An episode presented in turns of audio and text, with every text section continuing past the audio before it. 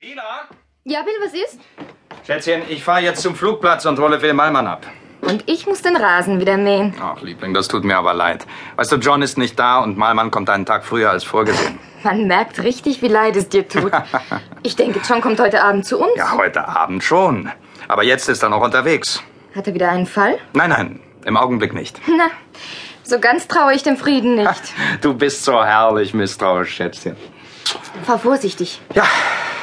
Sag mal, wo ist denn eigentlich Johnny? Er spielt im Garten. Willst du ihn mitnehmen? Nein, nein, das geht nicht. Ich bin sowieso schon zu spät. Und bis dein Sohn sauber ist. So, so, mein Sohn. Also, tschüss.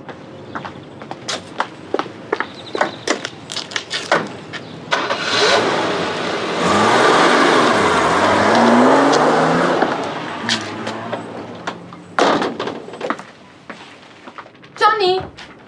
Johnny! Ja, Mami, Wo bist du? am Sandkasten. Ach du meine Güte. Wie siehst du wieder aus? Ich habe nur gespielt. Sieh dir Sandra an. Die ist nur halb so schmutzig wie du. Die ist ja auch ein Mädchen. Na, dann ab unter die Dusche. Mami, Sandras Katze ist weggelaufen. Hilfst du mir suchen? Ja, wenn du duschst, sehe ich mal nach. Aber Katzen laufen immer mal weg. Sandras Katze aber nicht, Mami. Sheila machte sich auf die Suche nach der Katze und fand sie im Gebüsch des Gartens tot. Fürchterlich zugerichtet. Nur noch Knochen und Fellreste. Wer konnte so etwas getan haben? Ihr Misstrauen wurde wach. Jetzt nahm sie auch einen Geruch von Fäulnis wahr, der gar nicht zum üppigen Blütenduft des Gartens passen wollte. Johnny, bleib im Haus, damit ich dich sehen kann. Ich will nur meinen Ball aus dem Garten holen. Ist recht, mein Schatz. Komm aber gleich rein. Sheilas Misstrauen war mehr als berechtigt. Der Ghoul hatte sein Versteck verlassen und sich hinter den Büschen in Connollys Garten versteckt.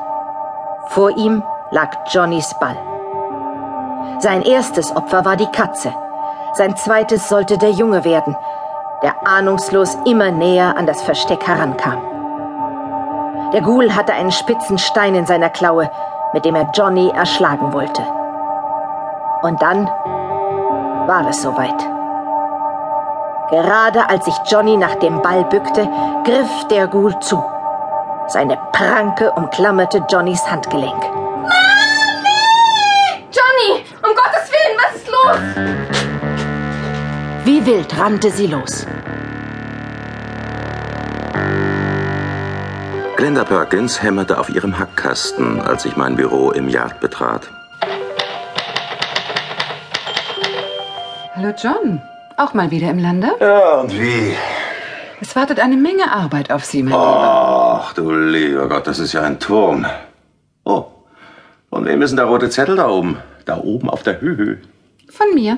Aha, von Ihnen? Ja, da wünscht jemand dringend Ihren Anruf. Wer denn? Jane Collins. Aha.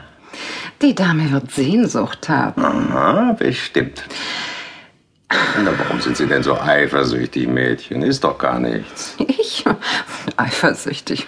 Muss ich ja mal lachen. Es kam mir so vor.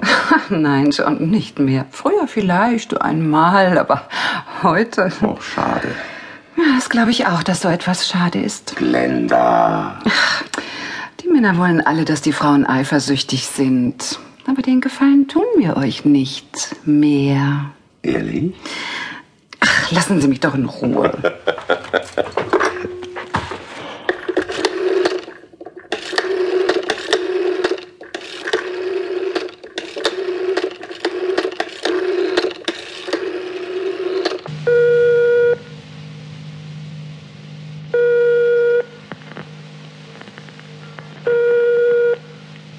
Ah, Jane meldet sich nicht. Naja, dann später.